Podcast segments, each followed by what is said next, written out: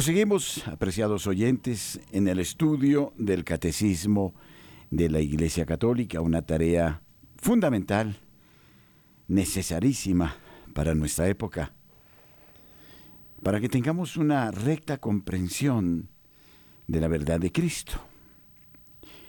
Y aquí lo que interesa es precisamente eso, qué es lo que Jesucristo nos reveló, qué es lo que Él nos enseñó.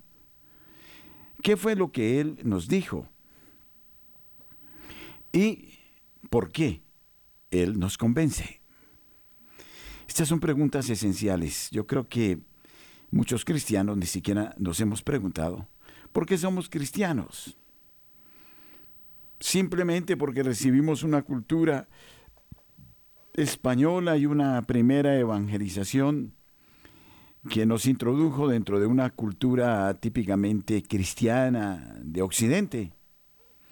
Y entonces nos acostumbramos a una eh, serie de prácticas, de costumbres, de invocaciones, de procesiones, mm, de patronos, pero que finalmente, como dirá Erasmo de Rotterdam en el elogio de la locura, no pasa de ser una vida de, de, fetichismos, una vida de, de un concepto muy pobre de la realidad de nuestra fe.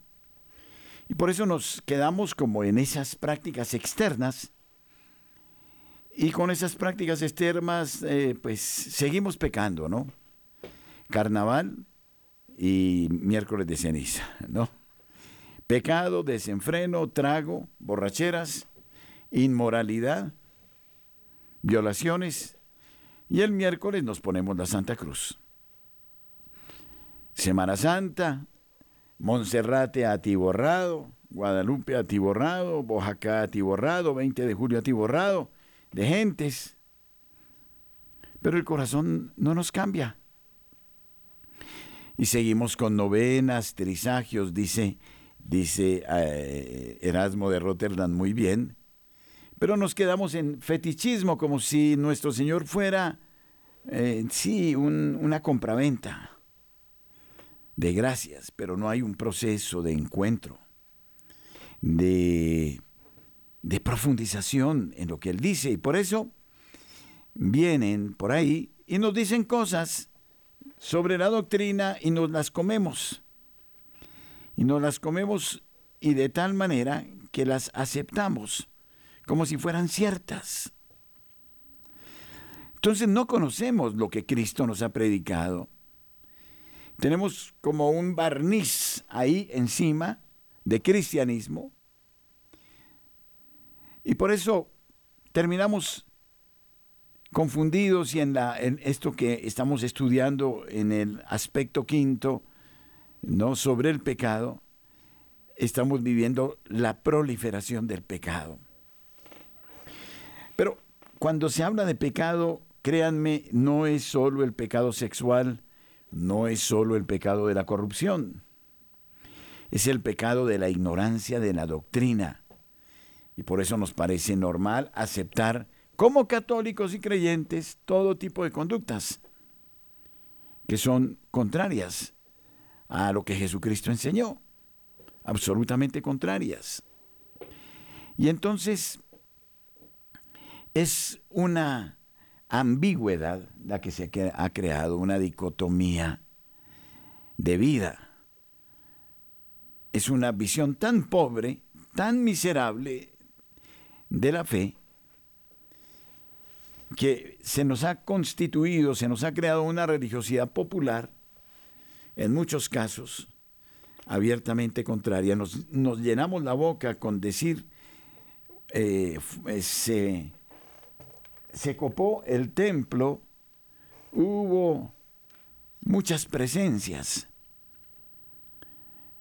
Pues estamos llenos de costumbres. Y por estos días de cuaresma comienzan a aparecer todas esas cosas. Como los nazarenos de las ciudades, ¿no? He visto unas cosas absolutamente increíbles en Semana Santa. Recuerdo no hace mucho un sacerdote que recién llegó a, su parroquia. Lo habían cambiado y estaba, pues eh, tenía que vivir su primera Semana Santa. Y le cayó una pandilla de muchachos. Era una parroquia muy difícil donde había delincuencia. Y le dijeron, padre, bueno, ¿cómo va a ser este año la Semana Santa? Dije, pues normal, con todo lo que supone la acción litúrgica, de, ¿no? ¿Y las procesiones qué? Pues yo veré cómo las organizo. No, tienen que hacerse así y así y así. Y el padre le dijo, un momento, vamos a organizar eso bien. Pues no, o se hace como o usted lleva del bulto. Bueno, me acuerdo que en esa ocasión estuve en esa parroquia, en esa Semana Santa. Era increíble. Lo, fue, lo que vi fue una mascarada impresionante. Pues el pobre padre estaba como eh, asustado.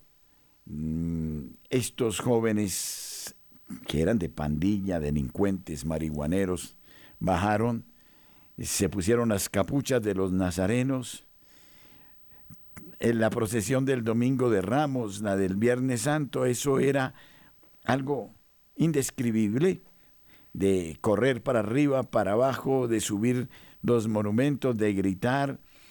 Había aguardiente en la misma procesión, y eso también lo vi en otros lugares, de nazarenos, eh, mm, de largas procesiones de una, dos, tres horas, y eso es muy común en Colombia y con botellas canecas de aguardiente debajo del hábito de nazarenos y de las máscaras, las peleas entre ellos, los señores, eh, los políticos, eh, los caciques, para ellos el Viernes Santo es sagrado, hay que ir a cargar el Santo Sepulcro porque sí.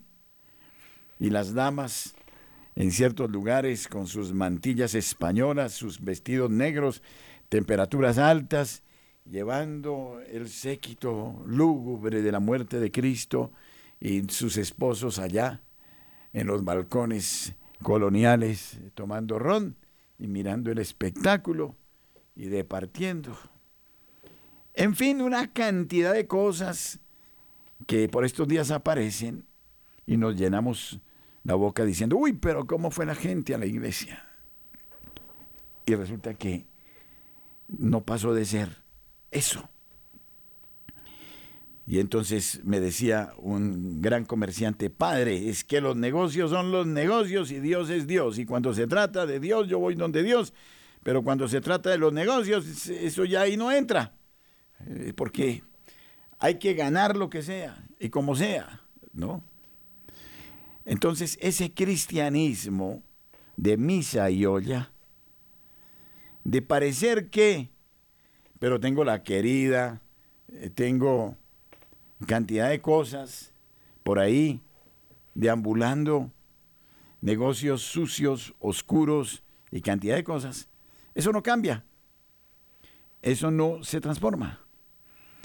No se transforma el corazón. Entonces, es un cristianismo mentiroso. Por eso, cualquier herejía que nos llegue lo que oímos de los hermanos separados, lo que nos golpean en la puerta, lo que nos dicen, todo eso nos confunde porque no conocemos la doctrina.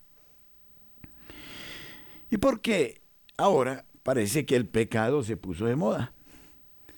Ser un buen pecador es in. ¿Sí? Y el que no lo es es un hipócrita. Y entonces eh, el pecado, hoy eh, dice el catecismo oportunísimamente en el número 1865, crea una facilidad para el pecado, engendra el vicio por la repetición de actos. De ahí resultan inclinaciones desviadas que oscurecen la conciencia y corrompen la valoración concreta del bien y del mal. Así el pecado tiende a reproducirse y a reforzarse pero no puede destruir el sentido moral hasta su raíz. Bueno, pensémoslo por un momento, puede ser que haya una exageración en lo dicho, pero ya daremos tiempo al amable debate.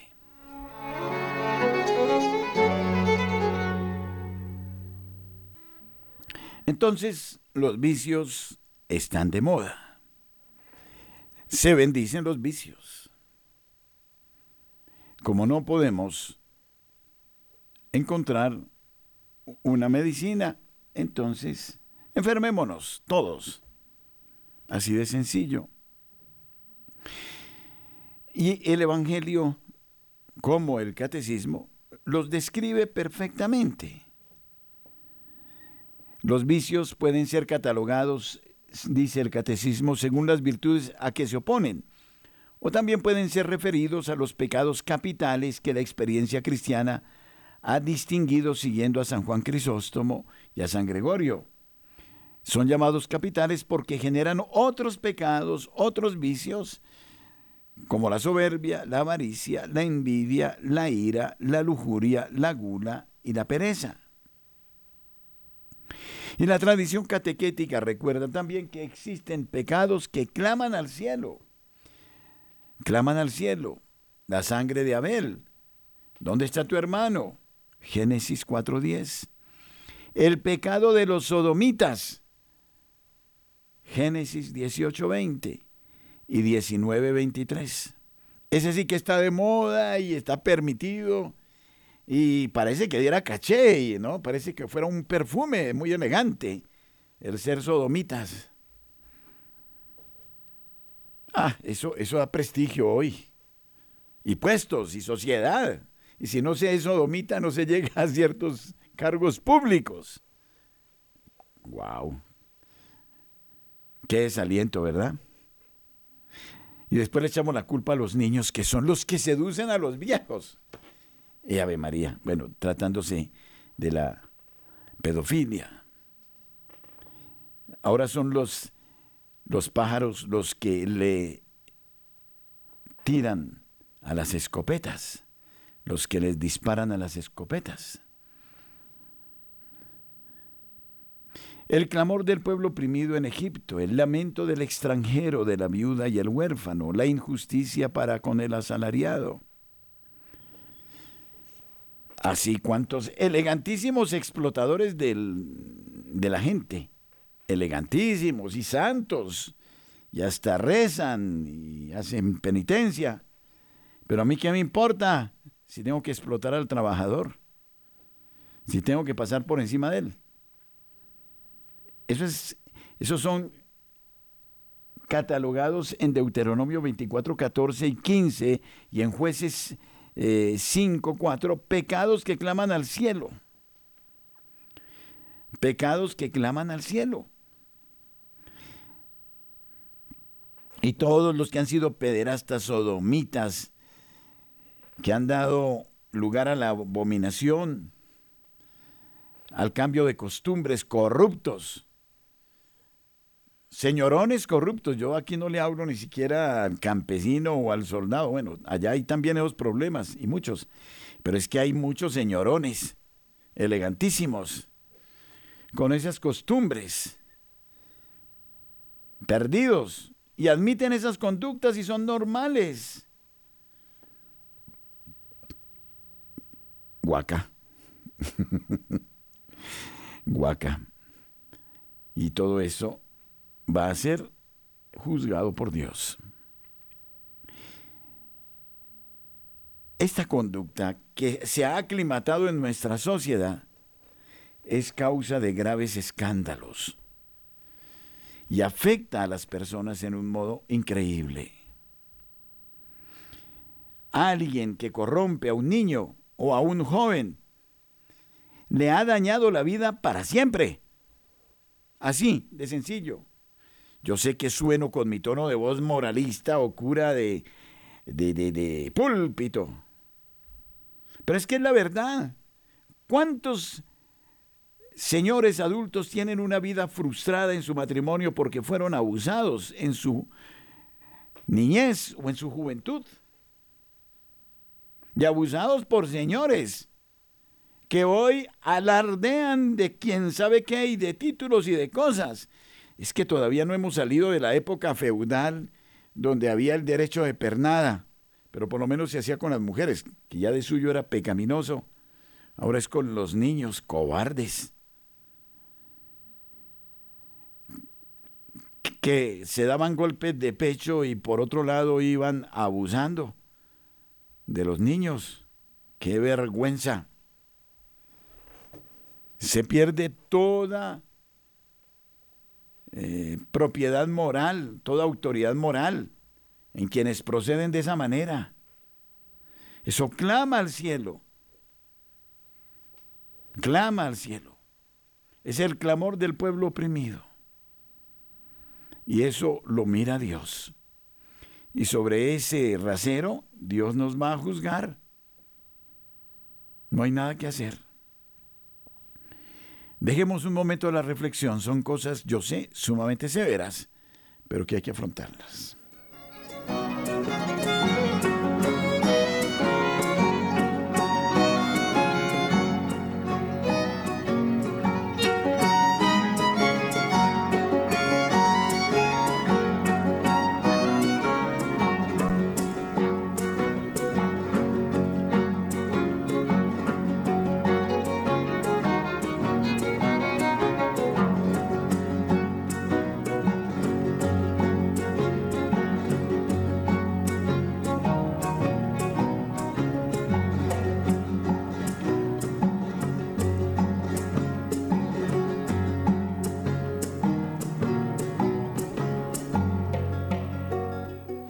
Y voy a dejar una pregunta en el WhatsApp, nuestro, mi número 310-306-1547, número de WhatsApp.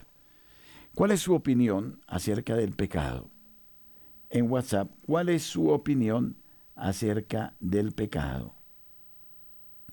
Muy importante esto. Vamos a ver. 310-306-1547. Les dejo esta posibilidad. Pero vayamos al número 1868 del catecismo en torno a la realidad del pecado. El pecado es un acto personal, pero nosotros tenemos una responsabilidad en los pecados cometidos por otros cuando cooperamos con ellos, participando directa y voluntariamente, ordenándolos, aconsejándolos, alabándolos o aprobándolos, no revelándonos o impidiéndolos, cuando se tiene obligación de hacerlo, protegiendo a los que hacen el mal. Entonces vayamos por partes, porque esto hay que desglosarlo. Participando directa y voluntariamente. Cuando usted, por ejemplo, es autor de un pecado y lo hace voluntariamente, con pleno conocimiento, con pleno consentimiento, y en materia grave, ahí usted peca. Y todos pecamos. Y para eso existe el sacramento de la confesión y cuanto antes salir corriendo a gritar ese pecado, a sanarnos de esa herida. Pues sí, todos somos débiles, todos estamos expuestos. El que esté en pie, ojo que no caiga. Eso lo dice San Pablo y es muy claro, y lo dice Jesucristo. Y Pedro, el demonio, como león rugiente, ronda buscando a quien devorar. Lo dice Pedro. Y tenemos que ser humildes y reconocer, pequé, caí en esto, se me fue la lengua, se me fue, no sé, la ira, la soberbia, la envidia. Me confieso.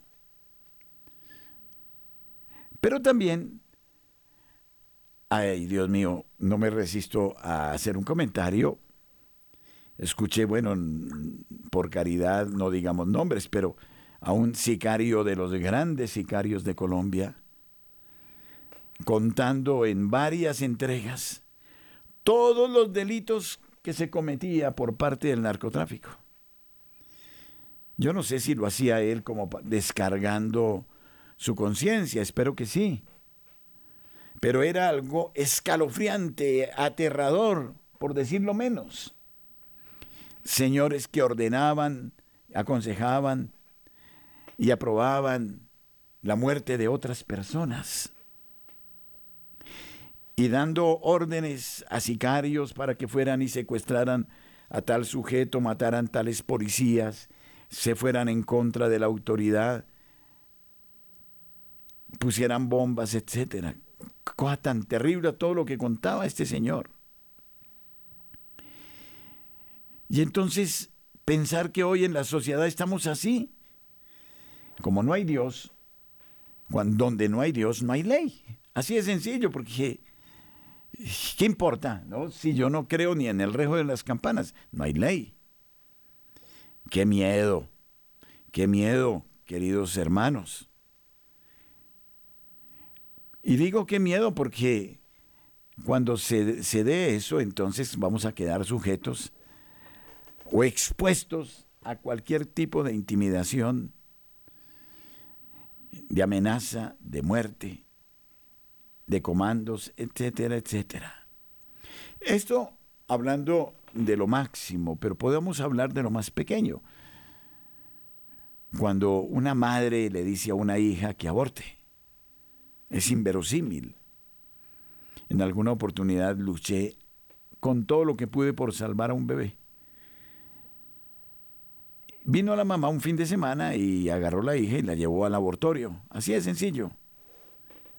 Pecado, no solo de la hija, sino de la mamá y de todos los que ordenan o aconsejan. Católicos que aconsejamos, no se enrede, usted no es la primera ni es la última. Quitemos a este señor de en medio, no es el primero ni el último. Uno más, uno menos, ¿qué importa? Y ahí vamos en ese cuento.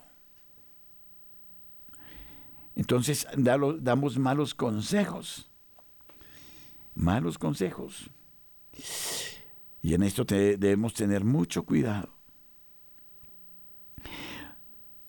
no revelándolos o no impidiendo cuando se tiene obligación de hacerlo. Ese es el famoso pecado de omisión. Todo el mundo lo ve, todo el mundo lo sufre, pero nadie dice nada. Silencio absoluto. No nos conviene, callemos. O a mí que me importa, deje así, mi hijo, deje así, ¿no? La frase de nuestros antepasados, deje así. Una frase muy reveladora, ¿no? Decir, deje así quiere decir, aquí hay algo malo, pero no se mete en líos, cállese, disimule. O protegiendo a los que hacen el mal, dice el catecismo. Así entonces el pecado convierte a los hombres en cómplices unos de otros, hace reinar entre ellos la concupiscencia, dice el número 1869, la violencia y la injusticia. Los pecados provocan situaciones sociales e instituciones contrarias a la bondad divina. Las estructuras de pecado son expresión, estructuras de pecado, habla el catecismo, ¿no? Porque es que hay verdaderas estructuras de pecado y cómo abundan y tienen millones de dólares y están súper organizadas. Todas esas estructuras que están acabando con la familia, con la moral, con los principios, que dan mucho dinero para someter los gobiernos, los estados, para generar políticas de muerte, de inmoralidad. Esas son las estructuras de pecado, que son expresión y efecto de los pecados personales. Inducen a sus víctimas a cometer a su vez el mal en un sentido analógico, constituyen un pecado social, dice el catecismo de la Iglesia Católica. Esta parte creo que es una denuncia que hace el catecismo, esta parte quinta, de los números 1865 a los números 1869, eh, que tiene un impacto muy fuerte que solo exponer estos números ya es para muchos incómodo. No quisiéramos oírlo. Pero aquí el Señor nos dice o sí o no. Por tu tibieza te vomitaré, dice el libro del Apocalipsis. De modo que muchas cosas suceden porque nosotros permitimos que sucedan. Si usted, por ejemplo, ve que su vecino está cometiendo barbaries en su cuadra y dice, no me quiero meter en líos y callo y callo y callo, pues ¿qué es lo que sucede? Claro, hay que ser inteligentes, ¿no? Para ver cómo proceder, pero si yo permito eso, eso se va haciendo como una bola de nieve, ¿no? Que después va a generar problemas que nos se podrán superar fácilmente. Entonces, en ese sentido, es muy claro lo que el catecismo nos enseña y no lo podemos disimular. De modo que no nos pretendamos llamar cristianos cuando convivimos con todas estas situaciones y después decimos que somos creyentes. Yo no entiendo cómo grandes personajes que los conozco y se declaran católicos y católicos de mucha exigencia, y no, son los primeros que están aprobando el aborto. Ahí hay una inconsecuencia gravísima, muy grave. Entonces es porque realmente a la hora de la verdad no le creemos al Señor, ni creemos lo que Él nos predicó. Y por eso aceptamos esas conductas. Es una situación realmente triste.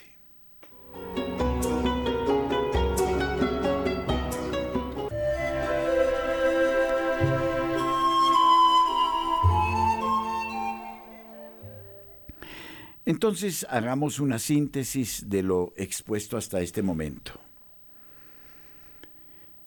Nos dice el catecismo en el número 1870, Dios encerró a todos los hombres en la rebeldía para usar con todos ellos de misericordia. Quiere decir que a pesar del mal uso del albedrío, del libre albedrío por parte del hombre, el Señor no deja de ser misericordioso, nos invita permanentemente a enmendarnos, a corregir el camino, a cambiar eh, de mm, lectura. El pecado es entonces una palabra, un acto o un deseo contrarios a la ley eterna, dice eh, San Agustín contra Faustum eh, Manicheum en el número 22. Es una palabra, un acto o un deseo contrarios a la ley eterna. Es una ofensa a Dios. Se alza contra Dios en una desobediencia contraria a la obediencia de Cristo. Y cuando, agrego, actuamos mal con el prójimo, estamos ofendiendo a Dios mismo. El pecado, por ende, es un acto contrario a la razón. Lesiona la naturaleza del hombre y atenta contra la solidaridad humana. O sea, el pecado, nos dice el catecismo, nos hace daño, lesiona nuestra naturaleza. Rompe la convivencia social. Por eso el pecado es un acto contrario a la razón. La razón nos dice que debemos actuar bien, correctamente. Pero violentamos la razón misma. La raíz de todos los pecados está en el corazón del hombre. Lo que hemos oído en estos días en la liturgia de la palabra, ¿no? Por parte del Señor, creo que es en el Evangelio de Marcos, ¿no? No es lo que entra en el hombre lo que lo corrompe, porque eso que entra se va a la letrina, dice el Señor, sino que es lo que sale del hombre lo que lo corrompe. Lo que sale del corazón son las intenciones que están allá en lo profundo de nuestro ser. Ahí está la raíz. Porque del corazón salen todos los pecados capitales, ¿no? Los, eh, el Señor los describe, ¿no? Esa parte puede ser un buen examen de conciencia para nuestra confesión. Sale la soberbia, la ira, la envidia, todos los pecados capitales, la lujuria, el homicidio, todo eso está ahí adentro. Lo que está adentro es lo que cuenta para el Señor.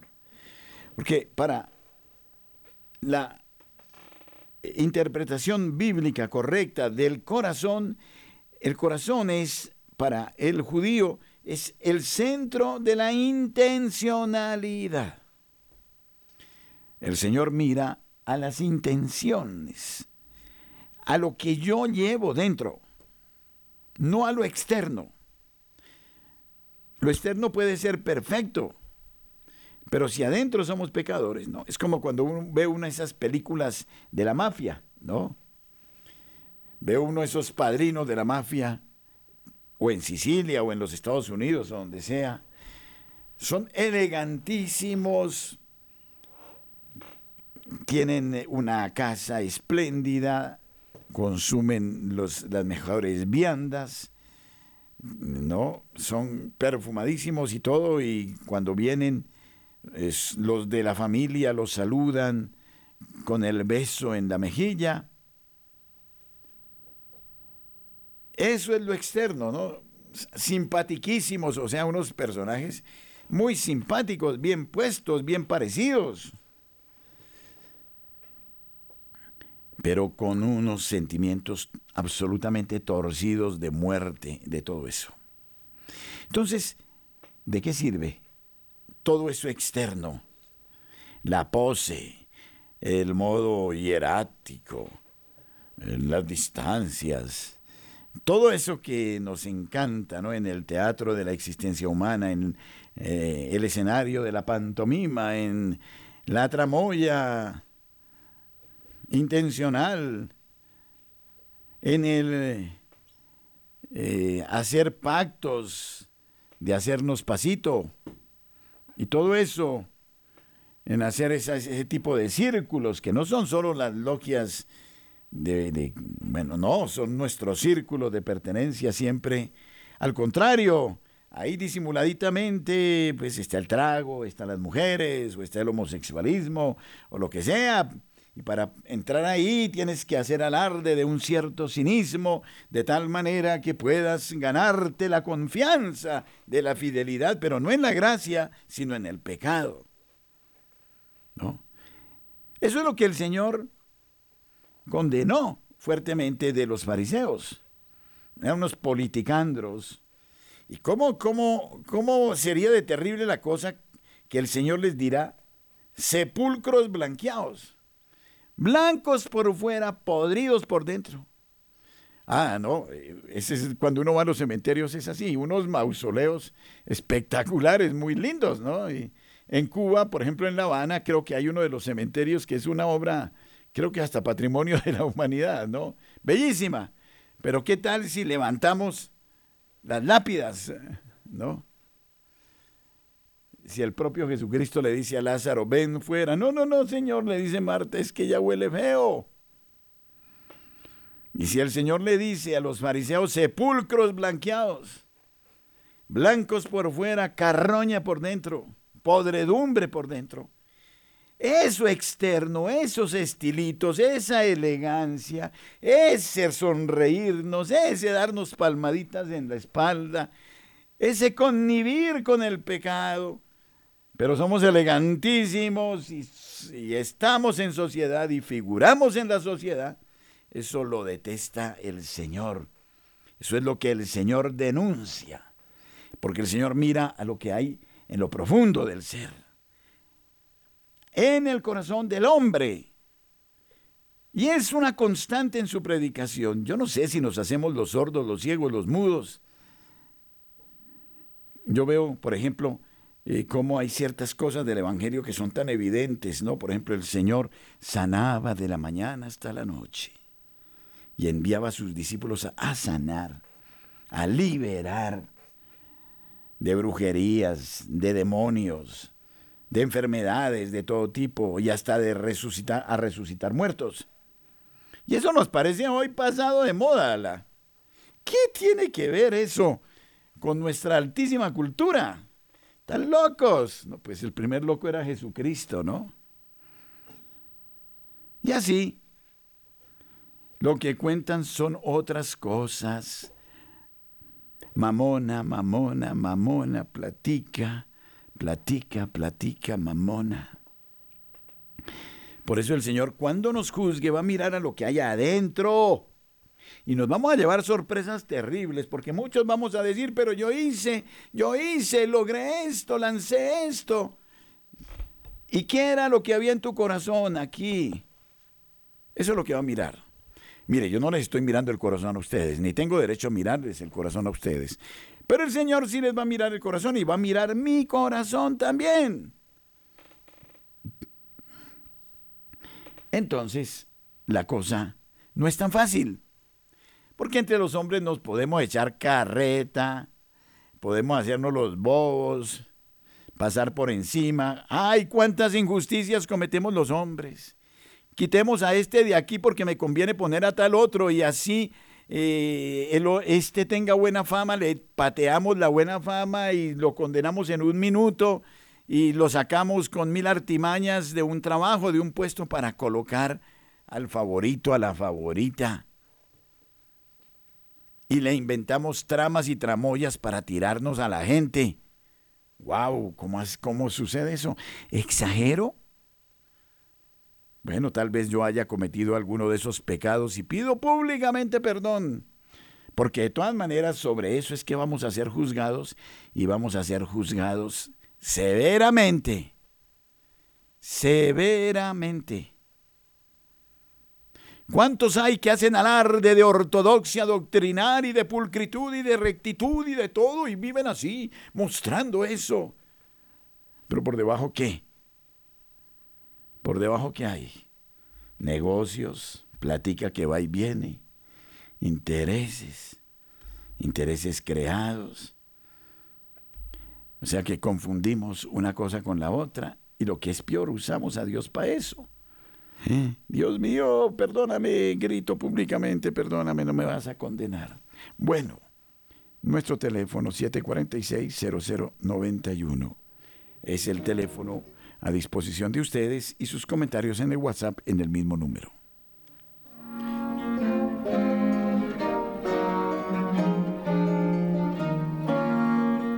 El número de la radio, ¿no? Que nos lo dice, 746-0091 es el número de la radio. Creo que tengo oyentes. Buenos días. Eh, buenos días, padre Germán. Buenos días. ¿Cómo está, padre? Habla con Marta. Sí, Marta. padre? Bienvenida. Eh, padre, lo que se nos dice no se escapa en la actualidad eh, la, mm, la maldad y la destrucción de lo que hay en la humanidad en todos los ambientes. Eh, eh, pues sí, hay que seguir orando y luchar contra la corriente y no, mejor dicho, no bajar la guardia, sino entre más duro sea el ambiente, más oración. Yo sé que Dios nos va a escuchar y el milagro está ahí cerca para convertir hasta los más corruptos. Eh, padre, eh, yo mm, me parece irónico cuando un presidente llega, nuestro presidente el de diciembre, que hay que los a los habitantes de la calle ir al palacio y tal cosa y lo irónico que les da las puñaladas por la espalda a los jóvenes haciendo eh, la droga, el permiso a la droga, eh, los jóvenes perdiéndose, eh, muriéndose delante de la misma sociedad y no hacemos nada irónico. Por un lado la publicidad y por otro la muerte que es el doble, la doble cara que se está viendo. Eh, padre, estoy muy preocupada en la salud, pues también es un negocio que fui a acompañar a un hermano y tristemente, pues él tiene cáncer, pero Dios le ha dado la salud. Y ver que mm, que es un manipuleo, una tramitología, bueno, eh, eh, la, la, la, salud del Estado por lo general. Y me dio mucha tristeza que ya es un privilegio que lo atiendan si lo quieren atender. Una cantidad de viejitos que ni pueden ver ni caminar para un lado para el otro, tontinos para allí para acá. Y vi con, con tristeza eh, unos jóvenes eh, homosexuales haciendo, eh, grabando que ellos son no sé qué, no sé cuántas y ellos tienen un privilegio, casi es un privilegio ser homosexual, los atienden primero, eh, eh, ahí dentro hay un muchacho de ellos, no es porque yo tenga algo personal contra ellos, sino ver eh, lo injusto que ya se está volviendo prioritarios ellos en, ellos en todo y los viejitos y los niños eh, esperando que los atiendan a ellos primero como reyes y, y, las citas primeros para ellos y todo va la persona con tiempo y cuando lo van a atender le dan una ficha y cuando se dio cuenta no ya perdió la cita y estando los viejitos ahí muriéndose. Entonces e, eso me partió el alma no por esos jóvenes porque también hay que orar por esos jóvenes sino lo injusto de la tramitología interna que tienen prelación y privilegio. Y los y los del común eh, esperen y echen aro porque no hay de otra, Padre. Y eso me, se me partió el corazón y con publicidad y con videos y con derechos, que ellos tienen derecho y de todo, sí, tienen derecho, pues porque son personas y son hasta más santos que uno si ellos se convierten. Pero me da tristeza que, que, que están pisoteando los derechos de los ancianos y los niños, que también debe haber una equidad, una igualdad. bueno, sí, señora, muchas gracias. Muy amable, Dios le bendiga.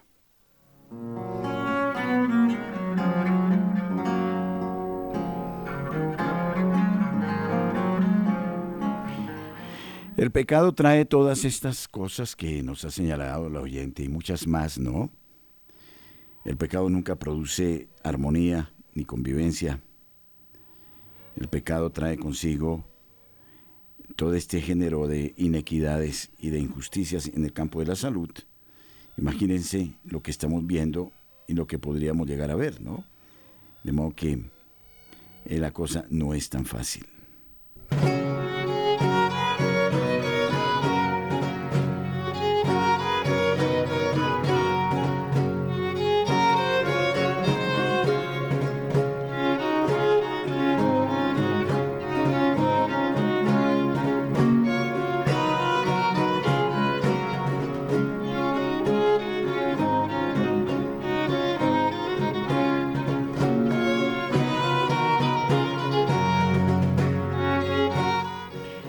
Mensaje de WhatsApp dice, buenos días, padre Diego González desde Oakville, Canadá, los saluda. Estamos viendo nuevamente cómo nuestro país cae en la corrupción con negociaciones de paz que solo buscan favorecer a delincuentes, como nuestro Señor dice, con, son sepulcros blanqueados. Muchas gracias por quien eh, nos manda esto. Aquí tengo otro WhatsApp que vamos a tratar de escucharlo.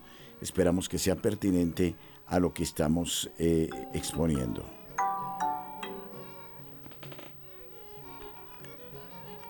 En breve vamos a ser preciso. A ver, vamos a volver atrás y trataremos de exponerlo. Radio María desde acá del corregimiento de Batero en Quinchilla, Risaralda, Oguer Melchor. Padre, en un aportecito cortico, mira. Vamos a ver. Cortico, mirar la consecuencia que trajo un solo pecado y mire todo en lo que deriva. Le doy gracias a Dios primero que todo por el regalo que nos hace de este día y, ¿por qué no darle gracias a Dios por el párroco que nos ha regalado el Padre Joaquín Elías Franco, que nos ha preparado a nosotros como catequistas para preparar a los niños en los pecados capitales. Qué tan importante. A usted, Padre Germán, un feliz día, el Señor lo bendiga y muchas gracias por su catequesis. Bueno, una llamada desde Quinchía, en Risaralda.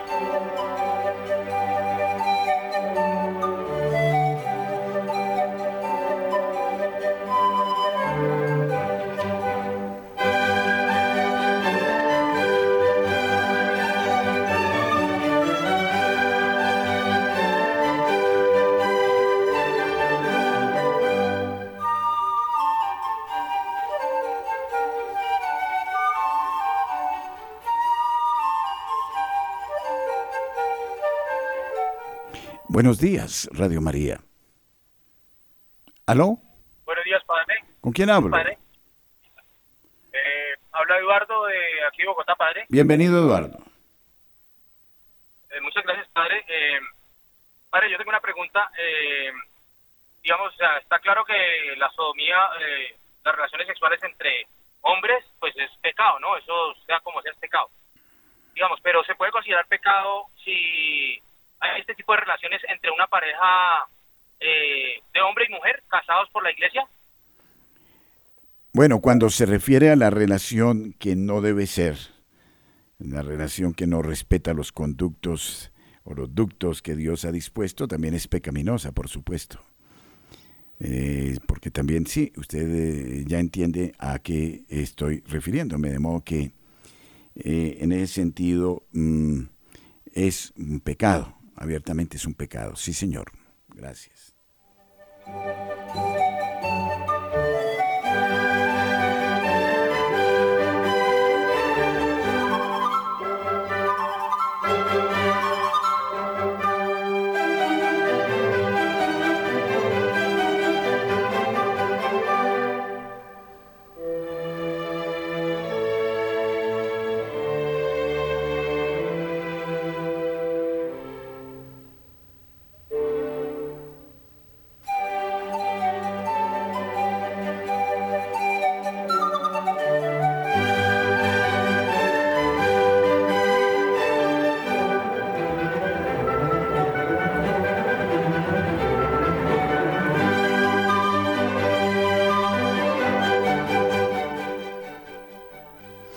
Buenos días.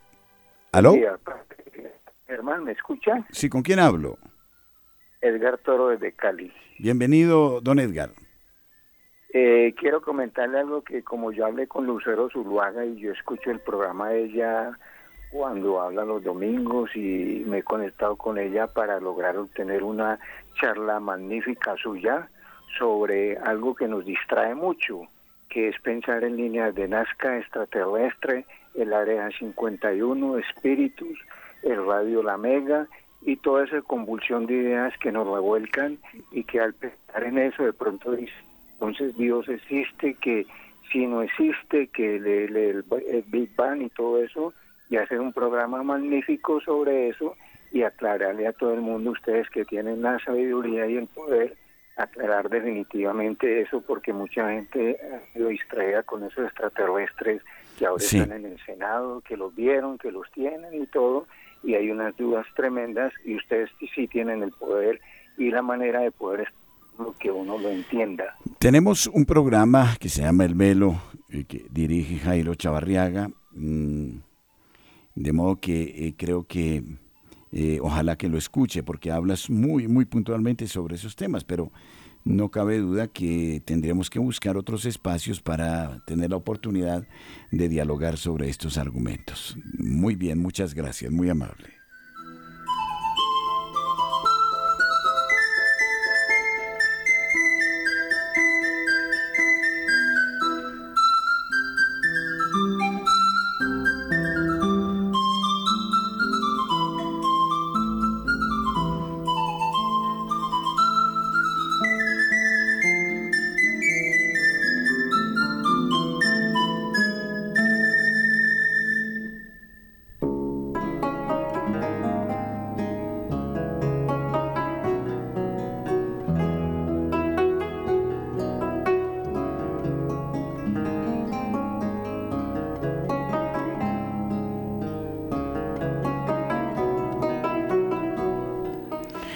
Muchísimas gracias por su compañía. Dios les bendiga y será hasta otro momento. Felicidades.